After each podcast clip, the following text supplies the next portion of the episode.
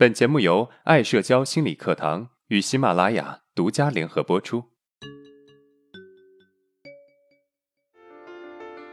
走出社交恐惧困扰，建立自信，做回自己，拥有幸福人生。大家好，我是爱社交创始人阿伦。今天我们课程的主题是：为什么你一开口，别人就会觉得尴尬？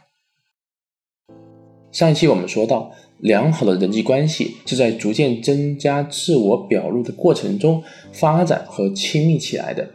但是我相信啊，有很多社恐同胞在自我表露时，往往会乱了方寸，出现一个社交的大忌，就是一开始的社交中就想快速的与对方建立关系。以至于用力过猛、过度表露，步入交浅言深这个雷区中。那什么是交浅言深呢？我们可以拆开来理解一下。交浅就是指两人尚在较窄的范围内进行表层交往，延伸就是指交流的话题跨度较大，彼此的自我袒露程度很深。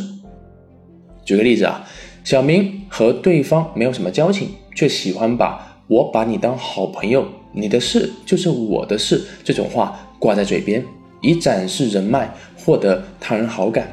这些啊都是交浅言深。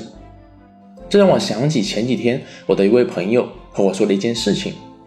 他说最近他的一个普通同事小 Q 突然找他聊天，说是同事，但是啊两个人仅见过两次面，甚至他还不知道对方姓什么叫什么。他看得出对方是个挺内向，不是那种能说会道的人，但是小 Q 一开口就表现出过度的热情。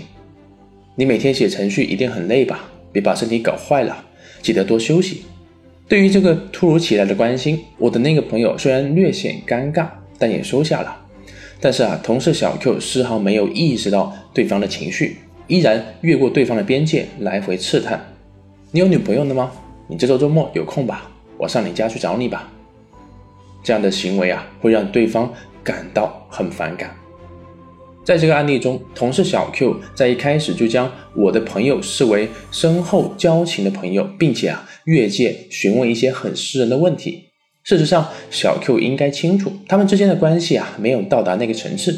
这种不合时宜的对话，看似在与对方拉近距离，试图交心，实则啊没有边界。这往往会给人莫名其妙的观感。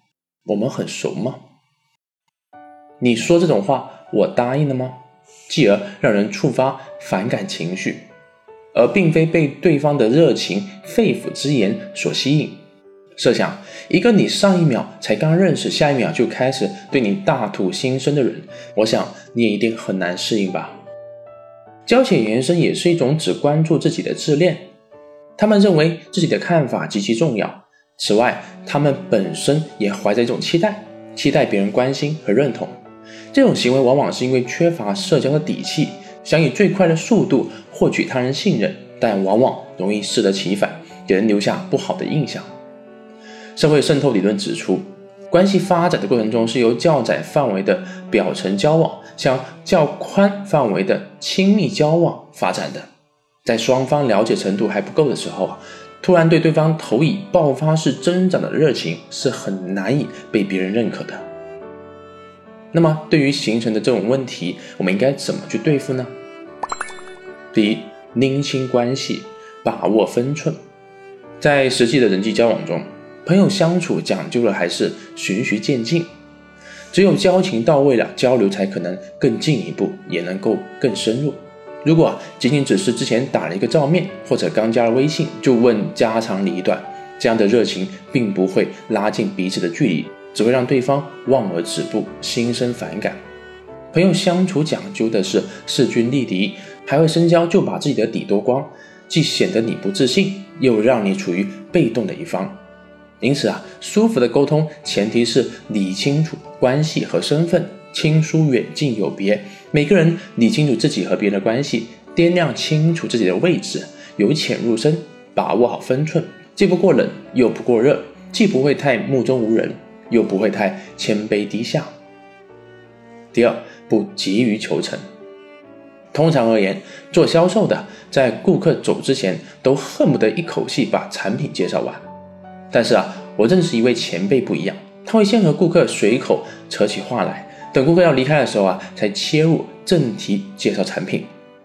因为让一个陌生人直接花钱买产品，只会让他马上构筑起防御的心理。